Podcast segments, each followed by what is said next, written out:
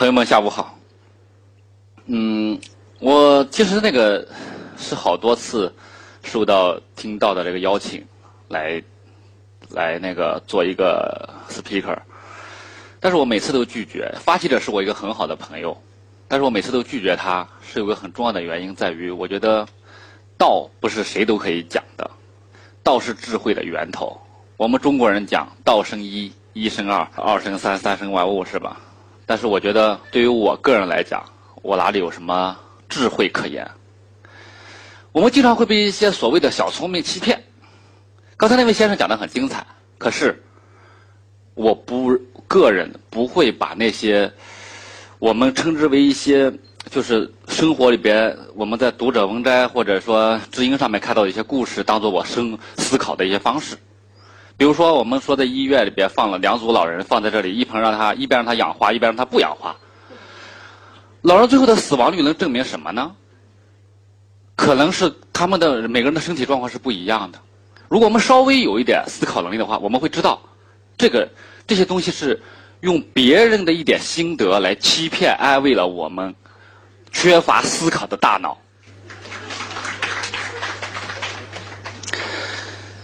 然后。就这个邀请我的朋友呢，他是很希望人们能互相分享一些这种真的能够称之为道的智慧了。可是我真的没有，所以我每次都拒绝他。那这次他拒，他就给我自己我说我没什么可讲啊，然后他就给我出了一个题目，他说你可以去讲一下，是不是只有财务自由之后才可以有选择生活的自由？因为他看我活得太开心了。因为我每天做的都是自己喜欢的事情，而他不是。那么后来我把这句话呢，就把他的问题就总结成为了这一个问题，就是谁会是生活的胜利者？这句话其实有一点出处的，我回头再跟大家讲。给自己提一个问题，然后去回答他，这就是我们生活的方式。其实，等一会儿有一个讲者叫张楚，他的歌里边写过这样一句歌词，他说。是谁出的题这么的难？到处都是正确答案。你们听过他的歌吗？听过。对，他是我的偶像。他是。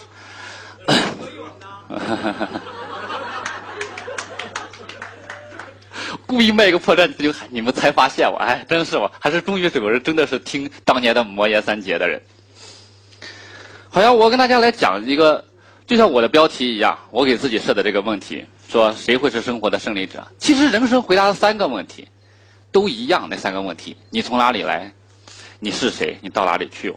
谁会是生活的胜利者？那就是回答的那样一个问题：你要往哪里去？其实，可能大家都有我都有自己的答案吧。起码对于我来讲，其实我我真的来这里，我并不是因为我知道这个答案。对，答案我真的并不知道。那么。但是我曾经也做过一些给自己尝试过给出一些回答。我是这个大学毕业的，九五年的时候我进这个大学来读书，在那之前的时候，我给过自己一个给过自己一个目标，我希望我那天我知道得到这个做到这一点的时候，我就会是生活的胜利者。我希望我是一个作家，原因是什么呢？是因为我在我们在我我一个七十年代出生的人，我们那个时候。没有手机，没有我电视都是在读到中学的时候才有，所以我们会认为那个时候，我我有一天能有，我们知道文学是我们那个时候人最大的世界了。我希望我有一天我能有一本书写出来，我的名字能被很多很多人都知道，这就是我人生最大的成功。当我进到这个大学的时候，我发现这个同学们来自五湖四海，我知道世界原来这么大。我会希望自己将来能够去走遍世界，能够把世界都看遍。再后来，在互联网来到了中国，我们读书的时候，比尔盖茨来到咱们学校，为他的那一本书所推广。那本书的名字叫《未来之路》。于是，我们的所有的同学都疯了，我们都认为自己将来应该去做的事情就只有一件事情，就是像比尔盖茨一样去改变世界。对，改变世界，环游世界，征服世界，对吧？让自己的名字被所有人都知道，这就是我们做到任何一件这个事情，可能我们都会觉得自己可以称之为生活的胜利者。我给自己设定过这些目标，于是我把我作家梦抛掉，把我环游世界的想法搁下，然后我要去做一个做一个公司，要去上上市，要去往前走，要做到多大多大，我这样去做。有时候想想，真是命运技巧，就是命运真的是兜兜转转，有时候也说不清楚是怎么一回事了。前年的时候，我三十六岁。那年的时候，我曾经给自己设想的目标，都小小的得到了一点实现。我出版了一本书，叫《短暂飞行》。一个月之前，他在台湾刚出版。上个星期，我在台湾北刚刚参加了繁体版的发布会，居然有那么一些人喜欢，我还很开心。真的，居然卖得掉，也有人会称为我是作家，那我更开心了。虽然是一个业余的，然后呢，我又有一个公司在前年的时候上市了，居然在纳斯达克。但那真的是，当你上市之后，发现你周围的朋友都上市的。刚才在门口碰见一个公司也上市了。所以我就再也不提我曾经做过一个上市公司这件事情。我想去环游世界，然后呢，我也给自己设定了一些目标，我要把五大洲先走遍。虽然不能每个国家都挨着走，那我还可以，我可以起码先去占个地儿。然后呢，我骑着自行车四处跑。刚好在二零一三年的时候，我在五大洲都骑过了最美的一条路，都是我自己定义的，说最美，我说它最美，它就是最美的。对我骑车骑过了十一二个国家吧。我好像觉得我那一天的时候做到了一些事情，但等到在二零一三年十二月三十一号的时候，我觉得我好茫然，我觉得自己是多么的浅薄和可笑，因为当我们原来设定的那些东西的时候，都发现它是针对于别人的看法而定的。你 IPO 就是要所有的人都认为这个公司是合适于 IPO，它的公属于一个公共公司，它才让你 IPO，于是你有了一个公众可见的财富，但是那个东西，第一。它并不能够证明你个人怎么样，你无非曾经有过一些商业的能力，然后在一些在合适的一个时机里边做了一些恰巧对的事情而已，那就是你嘛。然后你去银行、你去超市里面买东西的时候，收银员都能认得你，那是他们认得你，可是你认得你自己吗？你那个人让你睡觉的时候安心吗？走遍世界，在我的身边有那么几个朋友去过接近一百个国家，他们不是被所有人知道的那些人，可是他们永远走不完。我曾经问我其中一个最好的一个旅行家的朋友，我说有一天呢，我看过他一篇文章，他写的特别好，他就回答了我本来想问他的一个问题。我曾经很想问他，就说如果有一天你把世界走遍了，都怎么办？他的那篇文章的结尾说，世界是走不完的。短的是人生。二零零七年的时候，我喜欢上骑自行车。就在那个时候，我第一次骑车，骑完的那个，骑到了在法国尼斯蓝色海岸线。那天晚上，我一个人坐在那个海边喝酒，我忽然发现这个东西对我真的是很适合。就是人一辈子在找一个什么东西呢？就是找一个密码。这个密码你找到之后，你的人生就打开了。我从来没有像在那一刻时候感觉我的人生被打开了。我觉得我真的爱一个东西。后来我说了过一句话，也是想今天跟大家分享的，就是说，当你真的，当你真正爱上某样事物，你才学会爱这个世界。但什么是爱？这件事情得搞清楚。很多人你会问他，你说你爱什么？我喜欢。你爱？我爱音乐。我爱旅行，我爱读书，然后你会发现，他听的音乐就是那些流行排行榜的音乐，他看的书就是畅销排行榜上的书，就跟机场书店的品味一样差。他到底真的爱吗？我觉得这叫喜欢。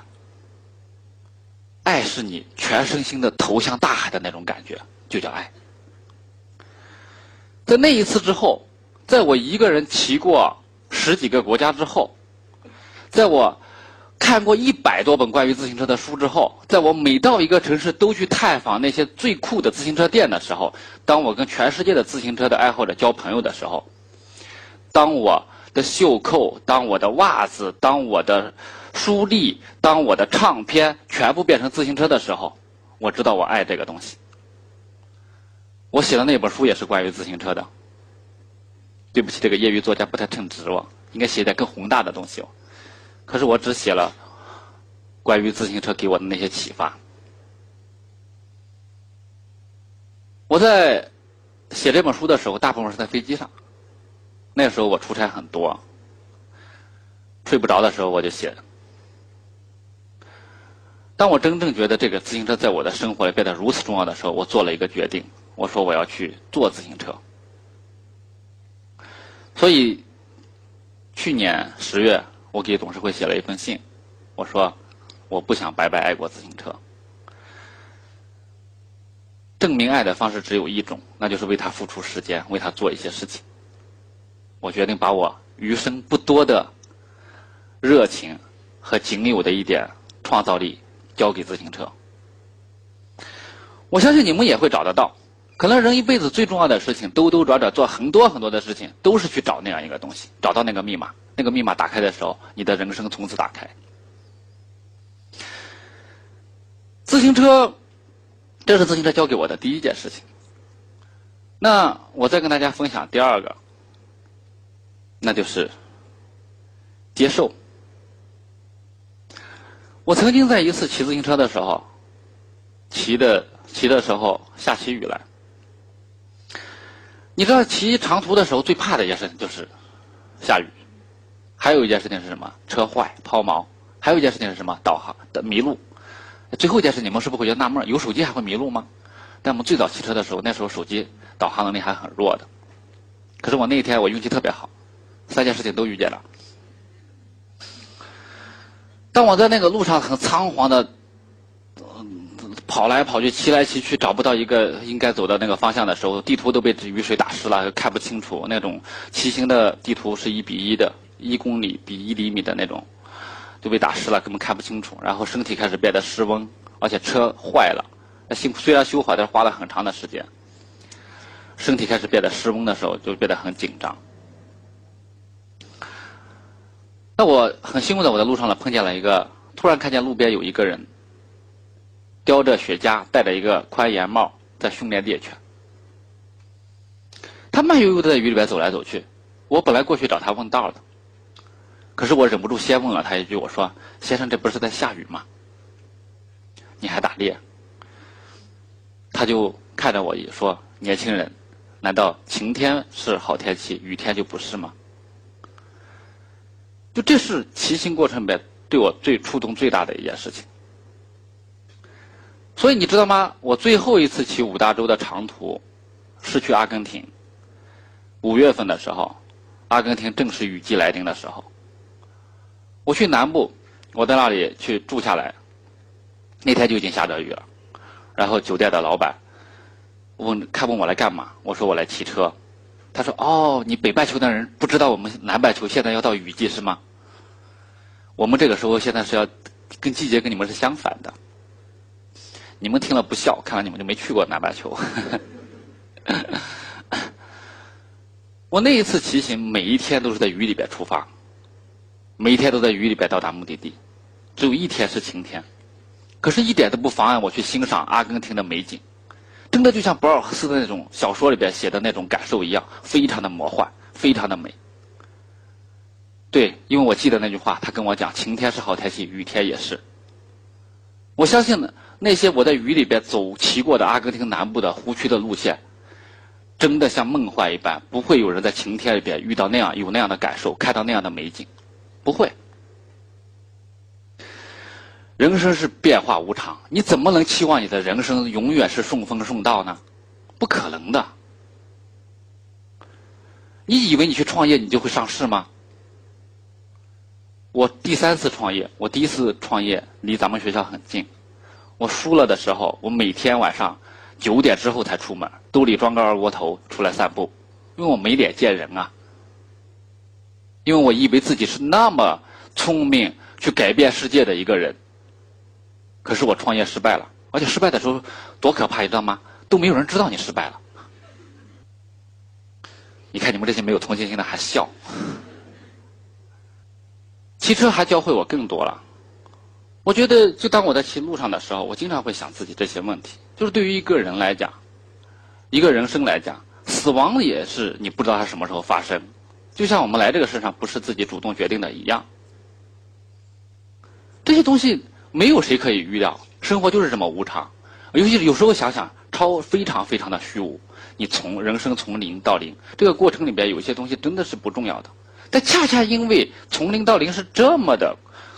这么的虚无，你却要去找一点理由，让自己能够爱这个世界。我还想跟大家分享的一点是什么来着？你们把我的翻的太快了，我对，对，这就是最后一句话了，就是其实哪里有什么人生的胜利者，只有你从零到零的那个路径的选择，那就是你生活方式，那是唯一属于你的东西。那跟人生无关，那跟别人的眼光无关，那跟财富无关，那跟你是不是能否改变世界无关。我很开心啦，能够最后在人生一个重要的一个关节点里边，我愿意说，我想，起码我这个那个世界的上，我想到了这件事情，我愿意把我的时间花给我，让我给我带来真心快乐的一件事情。如果说现在对我来讲，我觉得非要给出一个答案的话，我会是说，人生的最最重要的胜利，那就是让你得到发自内心的快乐。曾经有一个诗人在他晚年的时候这样说：“他说，想到故我今我同为一人，并不让我感到羞愧。”这是他老年的时候写的，米沃什写的。我是觉得。这可能是人衡量人生标准的一个非常重重要的一个智慧的一个标准吧。我们一路走过来，那些结果既然不可预测，但是我们可掌控的是什么？就是我们用什么东西去走过这一段这一段其实很短。我知道自己是一个非常非常幸运的人，因为我找到了我喜欢的一个东西，而且我愿我有。我有能力和机会去做这件事情，我也知道并不是所有人都有这样的勇气，我自己会珍惜，我也希望你们在座的诸位能找到自己的快乐，谢谢诸位。